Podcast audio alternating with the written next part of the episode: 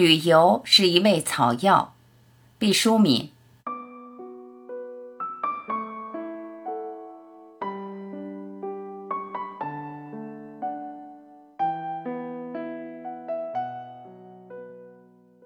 他是一个抑郁症患者，吃了很多药，总是刚开始的时候有效，后来就渐渐失效。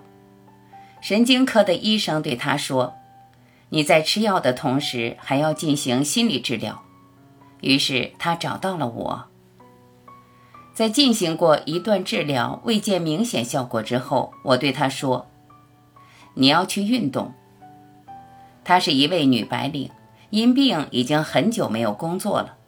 她漠然地说：“我从小就不参加任何运动，现在我都病成这样了。”哪里还有心思去运动呢？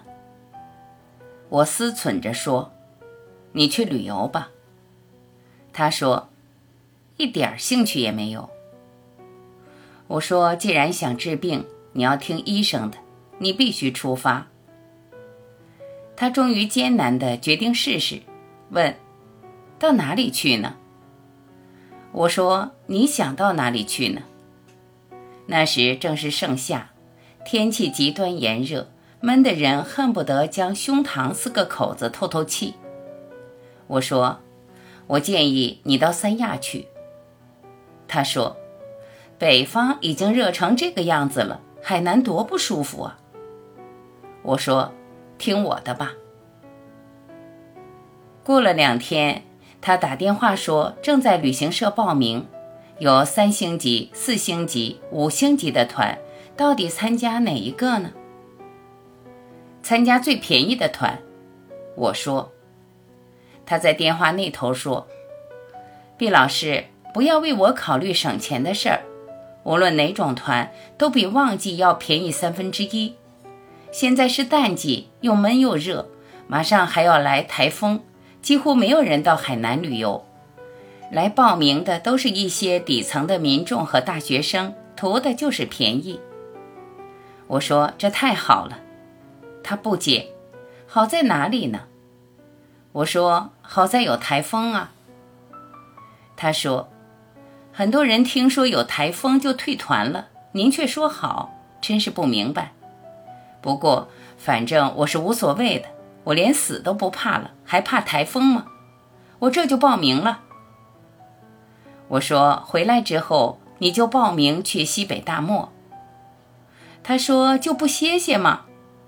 我说：“不用，你支撑得了。”等到他一个月后从海南和西北回来，简直像换了一个人，语速快了一倍，两眼炯炯有神。他拿出一个椰子壳做成的披头散发的小娃娃，说是送给我的礼物。我有些不解，我说：“请你告诉我。”这次旅行让你印象最深刻的是什么？台风，他说：“我以前只是听说过台风，并没有亲眼见过。狂风暴雨、惊涛骇浪，太可怕了。有好几次，我真的觉得自己要死了。我以为自己是不怕死的，但在大自然的暴虐威力下，我开始珍惜自己的生命。”我说：“还有什么？”他愣了一下，说：“肮脏。您让我报的是比较低档的旅游团，住宿和饮食的卫生状况都比较差，又正是炎热的夏季，那么多苍蝇。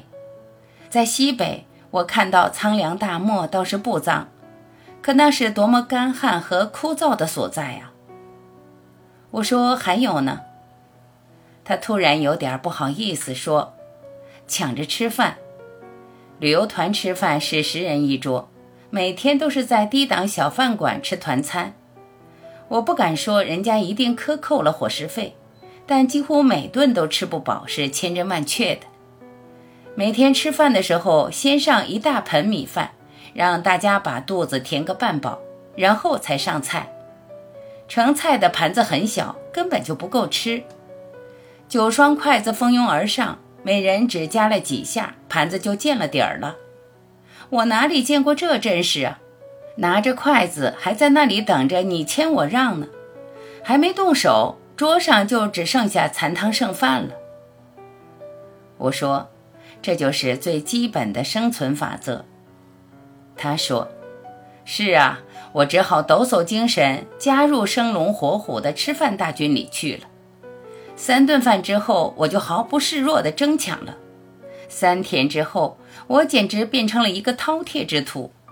然后，我的心情就在不知不觉中发生了变化。我会在听到海鸥的叫声时露出微笑。”您知道，我已经许久不会微笑了，因为我找不到微笑的理由。现在我知道了，微笑不需要多么惊天动地的理由，只要感受到清风朗月、大自然的生机，就可嫣然一笑。话说到这份上，真让我觉得他不虚此行。到此刻，我几乎确信他渐渐走出了抑郁症的阴影。他兴致勃勃地说：“大约在旅游两个星期之后，我感觉到了自己体内油然而生的变化。我不再那样百无聊赖了，也不再对任何事情都没有兴趣了。我要感谢海南，感谢西北，这是我的再生之地。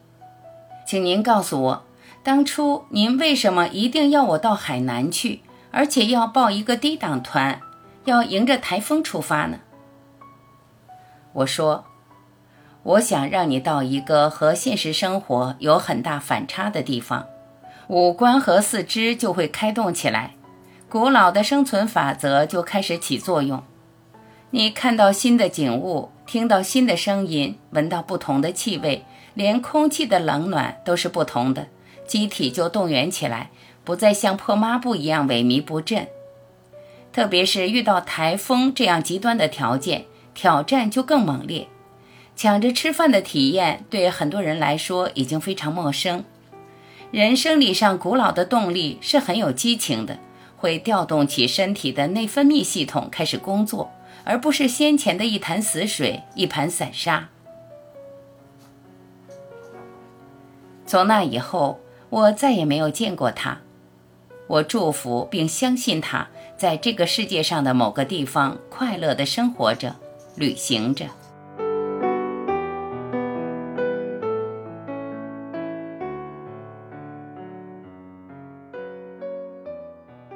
感谢聆听，我是晚琪，再会。